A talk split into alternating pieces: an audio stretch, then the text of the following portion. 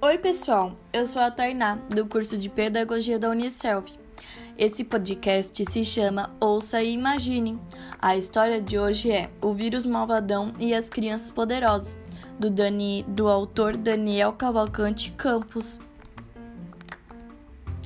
Beto, Bia e Biel adoravam brincar juntos. Sempre tinham muito assunto e corriam sem parar. Às vezes, eles diziam que eram super-heróis e até fingiam que podiam voar, mas não tinham superpoderes de verdade. Será? Acontece que um dia a cidade ficou estranha.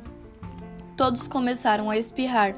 Algumas pessoas tinham febre, outras começaram a tossir, outras mal conseguiam respirar. Era o vírus malvadão atacando o mundo inteiro, fazendo grande confusão. Cuidado, crianças, aí vem o vírus malvadão.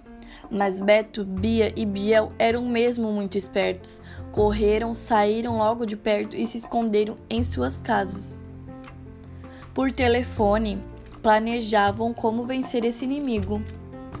Vamos botar ele de castigo, disse Bia.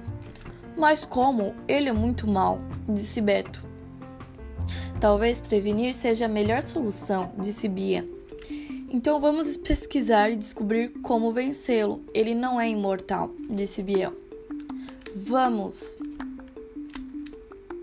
Beto passou a noite pensando, até que. Eureka! Ele teve uma ideia. Desenhou em um papel um plano infalível e, com o poder da mente, criou um campo de força que protegeria todas as pessoas dentro de suas residências. Fiquem todos em casa. Com esse superpoder, nós vamos vencer.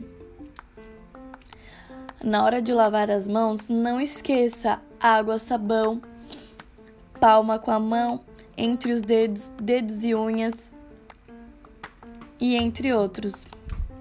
Bia também estava preocupada. Olhou dentro do banheiro e viu um pote de sabão e teve uma ideia que poderia funcionar.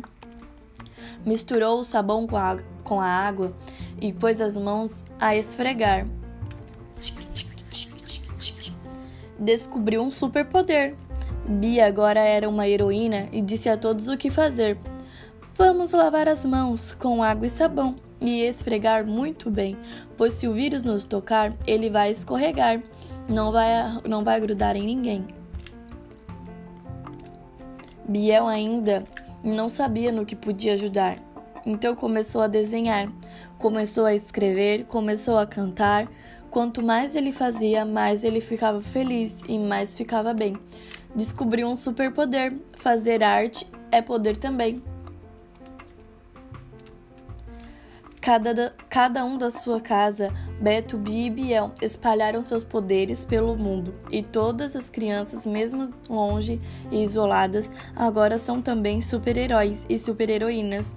Esse vírus não tá com nada, vai perder essa batalha. Fique em casa, lave as mãos, escute música, cante e dance, escrevam poesia, leiam livros e vejam filmes.